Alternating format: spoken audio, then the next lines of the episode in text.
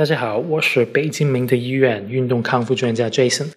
今天呢，想跟大家聊一下肩关节的康复。肩关节最重要的一个动态稳定组织是四条肌肉，叫 rotator cuff，中文不知道叫什么。